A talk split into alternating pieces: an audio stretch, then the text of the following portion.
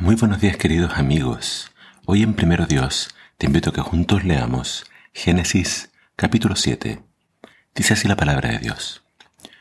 Cuando todo estuvo preparado, el Señor le dijo a Noé, entra en el barco con toda tu familia, porque puedo ver que entre todas las personas de la tierra, solo tú eres justo. Toma contigo siete parejas, macho y hembra, de cada animal que yo he aprobado para comer y para el sacrificio y toma una pareja de cada uno de los demás. Toma también siete parejas de cada especie de ave. Tiene que haber un macho y una hembra en cada pareja para asegurar que sobrevivan todas las especies de la tierra después del diluvio. Dentro de siete días haré que descienda la lluvia sobre la tierra, y lloverá durante cuarenta días y cuarenta noches, hasta que yo haya borrado de la tierra a todos los seres vivos que he creado. Así que Noé hizo todo tal como el Señor le había ordenado. Noé tenía 600 años cuando el diluvio cubrió la tierra. Subió a bordo del barco para escapar del diluvio junto a su esposa, sus hijos y las esposas de ellos. Con ellos estaban todas las diferentes especies de animales, los aprobados para comer y para el sacrificio, y los no aprobados, junto con todas las aves y los animales pequeños que corren por el suelo. Entraron en el barco por parejas, macho y hembra, tal como Dios había ordenado a Noé. Después fue, después de siete días, las aguas del diluvio descendieron y cubrieron la tierra. Cuando Noé tenía 600 años, el día 17 del segundo mes, todas las aguas subterráneas entraron en erupción y la lluvia cayó en grandes torrentes desde el cielo. La lluvia continuó cayendo durante 40 días y 40 noches. Ese mismo día Noé había entrado en el barco con su esposa y sus hijos, Sem, Cam y Jafet, y las esposas de ellos. Con ellos en el barco había parejas de cada especie de animal, domésticos y salvajes, grandes y pequeños, junto con aves de cada especie. Dos, de dos en dos entraron en, en el barco, en representación de todo ser vivo que respira. Entraron un macho y una hembra de cada especie, tal como Dios había ordenado a Noé. Luego el Señor cerró la puerta detrás de ellos. Durante cuarenta días las aguas del diluvio crecieron hasta que cubrieron la tierra y elevaron el barco por encima de la tierra. Mientras el nivel del agua subía más y más por encima del suelo, el barco flotaba a salvo sobre la superficie. Finalmente el agua cubrió hasta las montañas más altas de la tierra, elevándose casi siete metros por encima de las cumbres más altas. Murieron todos los seres vivos que había sobre la tierra, las aves, los animales domésticos, los animales salvajes, los animales pequeños que corren por el suelo y todas las personas. Todo lo que respiraba y vivía sobre la tierra firme murió.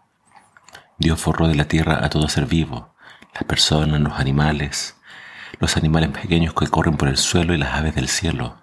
Todos fueron destruidos. Las únicas personas que sobrevivieron fueron Noé y los que estaban con él en el barco y las aguas del diluvio cubrieron la tierra durante 150 días. En el capítulo de hoy tenemos ya, eh, se el diluvio y vemos que la Biblia es bien clara al afirmar de que todo ser vivo pereció. Solo se salvaron los que estaban dentro del arca. Vemos también una clara indicación acerca de que habían algunas parejas de animales que eran solamente dos para preservar la especie pero en, el caso de otros animales, estos venían eh, de parejas de a siete porque se podían comer y además eran aptos para el sacrificio. Esta es la primera referencia, y esto ocurre en el contexto del diluvio, de que Dios permite que el ser humano pueda consumir carne. Hasta antes del diluvio al parecer no era esa la norma, ya que Génesis es claro al decir que Dios dio de alimento al hombre el fruto de los árboles. Y entonces después del diluvio, porque el diluvio destruye toda la vegetación, digamos, se permite entonces el consumo de carne. Pero aunque se permite el consumo de carne, son solamente ciertas carnes las que se pueden consumir, que después la Biblia va a detallar cuáles son en Levítico 11. Pero el punto más importante del capítulo de hoy es que se salva Noé y su familia. Ellos entran al arca y dice la Biblia que Dios cerró la puerta detrás de ellos. Quiero que te imagines a todo el mundo que no entró. Pensaron que no estaba loco, pensaron que, no sé, estaba soñando, estaba viendo visiones, Estaba loco. Nadie más lo siguió, nadie más entró, ni siquiera sus padres. Nadie más. Todos lo tuvieron por loco. Pero no solamente Él construye este gran barco, sino que Dios da evidencia de que algo va a pasar porque ¿cómo es que los animales salvajes entran al arca? Dios claramente guió a esos animales porque los quería preservar. Dios no quería que lo que Él había creado se perdiera. Y comenzó de nuevo con la familia de Noé. Pero la invitación de la salvación estaba abierta para todos. Había espacio suficiente para que entrara más gente. Pero nadie más entró. Lo mismo pasa hoy en día. Dios va a salvar a un grupo de personas antes del fin. Pero cada uno tiene que decidir si quiere ser salvo, quiere vivir con Dios, si quiere entrar al arca o prefiere quedarse afuera. Los que se queden afuera van a, obviamente, ser consumidos por el fuego.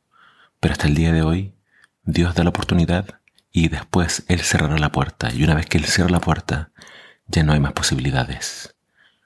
Acepta la salvación hoy. Busca a Dios y Él tendrá misericordia de nosotros. Que el Señor te bendiga.